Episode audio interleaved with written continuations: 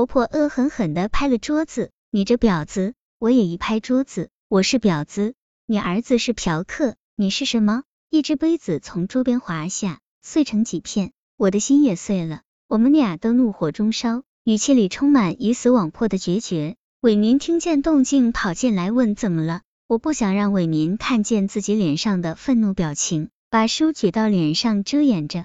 伟民拦住他，不用不用，让小静收拾。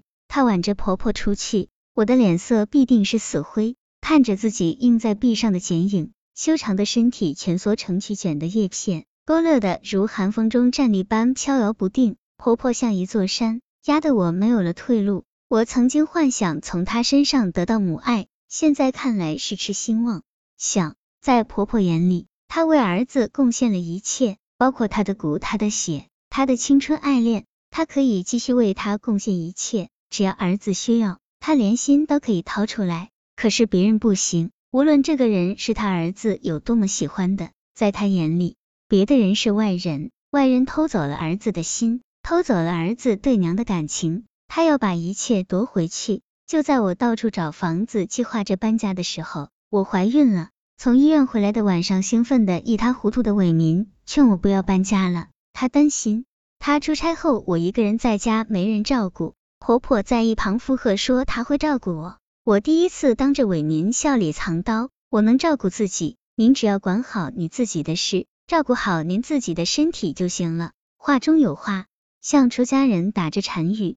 婆婆听了并没有生气，却笑眯眯的夹了一些好菜往我的碗里送，表情十分真诚，却令我如坐针毡。因为我的怀孕，我和婆婆表面上没有了争斗，虽然每次三个人坐在一起时，他们母子还是那样开心的聊着天，我依然觉得自己和他们之间就像隔了层玻璃墙，看得见摸不着，滴水泼不进去。但至少婆婆再也没有背着伟民对我呵斥了。生下儿子后，我以为和婆婆之间从此风平浪静，可是我想错了。从医院回家第一天起，孩子就被婆婆抱在她床上。我们给孩子买了张很漂亮的儿童床，本来这张床是放在我们房间。但婆婆让伟民搬到她的房间，理由是我身体虚弱，经不起孩子哭闹。伟民觉得是婆婆体贴我，我要拒绝就太不懂事了。可他不知道我心里有多难过。此后只有要喂奶的时候，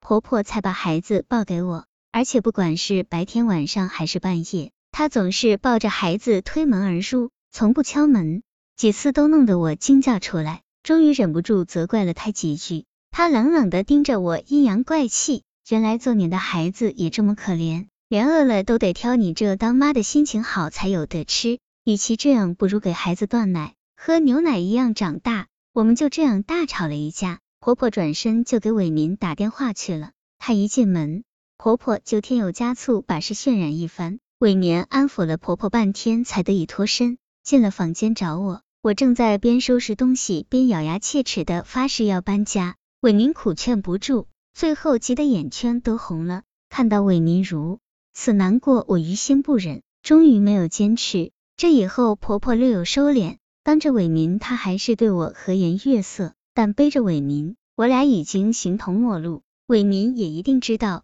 我和婆婆之间的战争是无法调和的。她只要在家，总是竭力在我和婆婆之间没话找话，制造虚张声势的家庭欢乐。我和婆婆也很配合的笑，笑得苍白空洞。三个月后，我产假期满，临上班前一晚，想着以后孩子全靠婆婆照料，我还是主动找婆婆谈一谈。婆婆的脸上看不出喜怒，只说让我放心，她会把孩子带好。伟民回来，婆婆很委屈的解释，想让孩子断了母奶，是为了我的身体尽快恢复。伟民听了，沉默良久，最后劝我。妈虽然事先没跟你商量给孩子改吃牛奶，可她毕竟是为你着想啊！你不是一直怕哺乳影响体型吗？我气得浑身哆嗦，无话可说了。孩子慢慢长大，婆婆开始利用孩子跟我对着干，只要我说不行，婆婆都说行。小孩子最会察言观色，当然跟婆婆亲。慢慢的连抱也不肯让我抱。婆婆教孩子学说的第一句话是奶奶、爸爸，第二句话是。坏妈妈，这一次我没跟婆婆吵，而是打电话把伟民叫回来。我当着婆婆的面对她说，一个家只能有一个女主人，你选择吧，要么我们一起走，要么我带孩子走，你留下。我带着孩子回了娘家。那些日子，伟民像个救火队员似的，在我和婆婆之间拼命扑火，精疲力尽，看着自己爱的男人日渐憔悴，心里也难受。可是想到我的孩子在一个仇视自己母亲的人手里长大，我就害怕。